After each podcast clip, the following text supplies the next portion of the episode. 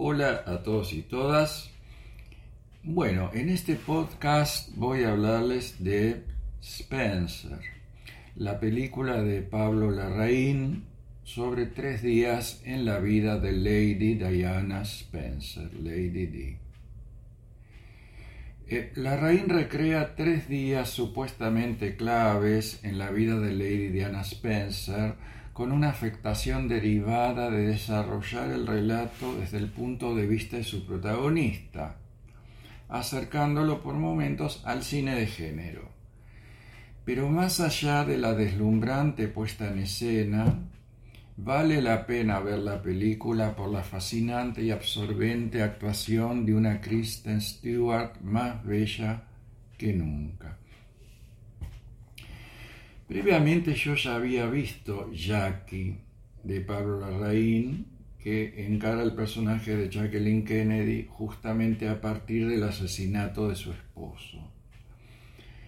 También una película ciertamente afectada, pero en este caso esa afectación digamos, está más justificada.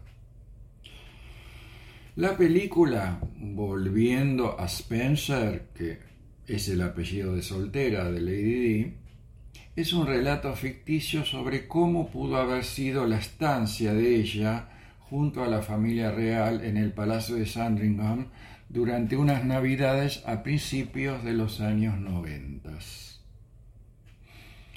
Spencer aborda un momento en que el matrimonio de los príncipes Diana Spencer y Carlos había llegado a un deterioro sin retorno cuando la relación de este último con Camila Parker Bowles era notoria. Es preciso entender estos tres días en torno a la Navidad como la gota que rebalsó el vaso de una mujer de origen aristocrático y sin embargo harta de las convenciones y rituales de la realeza y el destrato de su marido. La Casa Real, además, estaba muy preocupada por la conducta de la popular Lady Diana, una celebridad a la que el asedio mediático no le, no le daba tregua. Aclarado el contexto, llega el momento de analizar cómo el director Pablo Larraín y el guionista Stephen Knight encararon este supuesto punto de inflexión en la vida de la princesa no optaron por el realismo, sino por privilegiar el punto de vista de su protagonista. A veces lo que vemos no es lo que sucede, sino lo que ella imagina, momentos en que el film se acerca al cine de género, es decir, bordea el cine de terror. A veces da la sensación de que Diana estuviera prisionera en la sede de una secta, tan severa como condescendiente, y obligada a participar de sus ritos, asediada incluso por algún fantasma. Sus únicos soportes afectivos y cables a tierra son sus dos hijos, niños aún, y su asistente y vestuarista, a cargo de Sally Hawkins. La reina la observa con reprobatoria distancia, la relación con Carlos, interpretado por Jacques Farting, visto recientemente en la serie Chloe, es gélida y han traído una especie de mayordomo, el escudero Gregory a cargo del imperturbable Timothy Spall, encargado de supervisar sus movimientos y que ella se ajuste al protocolo. Sandringham es es un palacio lindero con la casa familiar en ruinas de la princesa. Y esto tal vez explique parte de la afectación infantil y regresiva con que ella se conduce por momentos. El fin da menos rodeos a la hora de describir sus trastornos alimentarios.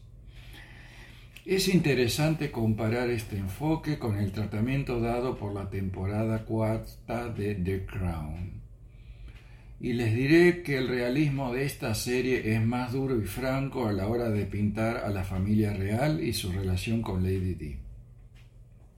Una Lady Di en la serie todavía más joven y, digamos, recién casada.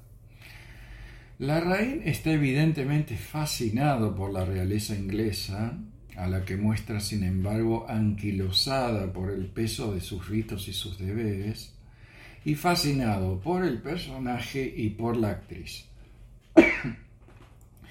la ambientación es deslumbrante y el director, comillas, juega las muñecas con Lady D y su increíble vestuario. La banda sonora de Johnny Greenwood está constituida por una serie de variaciones sobre un tema que van del estilo barroco al schubertiano y por otros fragmentos francamente jazzísticos. Y hay un momento muy logrado y original en que la música diegética, es decir, la música que forma parte de la acción real que estamos viendo, se transforma en otra cosa. Hay algo de la puesta en escena que recuerda a Orla y en la recreación de esos ambientes refinados, reales, etc., que recuerda a Orlando de Sally Potter, a Greenaway, también por la música, e incluso a la favorita de Lantimos. Pero si hay algo por lo que vale la pena ver esta película, es por la absorbente y fascinante actuación de Kristen Stewart. Más bella que nunca, nos transmitirá su afectación de niña mimada hasta su adulta agobiada, a la mujer despechada y a la madre amorosa. En definitiva, Stuart es una película muy recomendable que podemos ver por Amazon Prime Video. Hasta la próxima.